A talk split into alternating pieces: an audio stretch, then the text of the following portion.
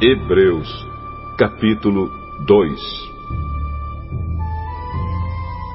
Por isso devemos prestar mais atenção nas verdades que temos ouvido, para não nos desviarmos delas.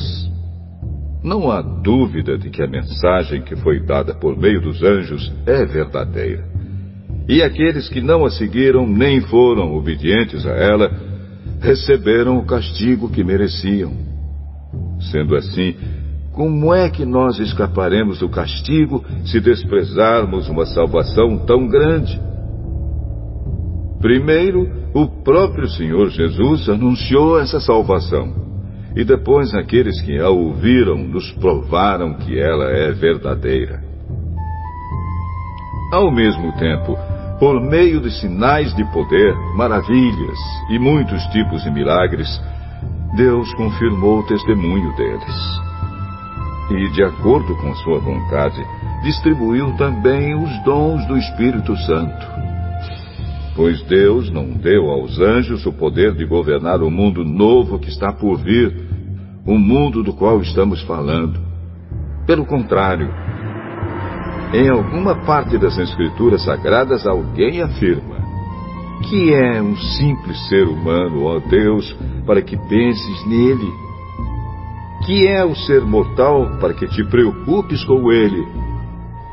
Tu o colocaste por pouco tempo em posição inferior à dos anjos. Tu lhe deste a glória e a honra de um rei e puseste todas as coisas debaixo do domínio dele. Quando se diz que Deus pôs todas as coisas debaixo do domínio dele, isso quer dizer que nada ficou de fora. Porém, não vemos o ser humano governando hoje todas as coisas. Mas nós vemos Jesus fazendo isso. Por um pouco de tempo, ele foi colocado em posição inferior à dos anjos, para que, pela graça de Deus, ele morresse por todas as pessoas. Agora nós o vemos coroado de glória e de honra por causa da morte que ele sofreu. Pois Deus, que cria e sustenta todas as coisas, fez o que era apropriado e tornou Jesus perfeito por meio do sofrimento. Deus fez isso a fim de que muitos, isto é, os seus filhos, tomassem parte na glória de Jesus. Pois é Jesus quem os guia para a salvação.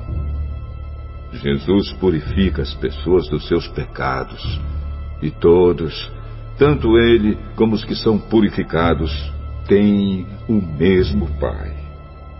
É por isso que Jesus não se envergonha de chamá-los de irmãos. Como ele diz: Oh Deus, eu falarei a respeito de ti aos meus irmãos e te louvarei na reunião do povo. Diz também: Eu confiarei nele. E diz ainda: Aqui estou eu com os filhos que Deus me deu. Os filhos, como ele os chama, são pessoas de carne e sangue. E por isso o próprio Jesus se tornou igual a eles, tomando parte na natureza humana deles. Ele fez isso para que, por meio da sua morte, pudesse destruir o diabo, que tem poder sobre a morte e também para libertar os que foram escravos toda a sua vida por causa do medo da morte.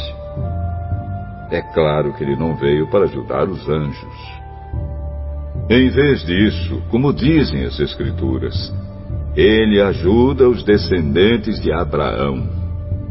Isso quer dizer que foi preciso que Jesus se tornasse em tudo igual aos seus irmãos, a fim de ser o grande sacerdote deles bondoso e fiel no seu serviço a Deus, para que os pecados do povo fossem perdoados.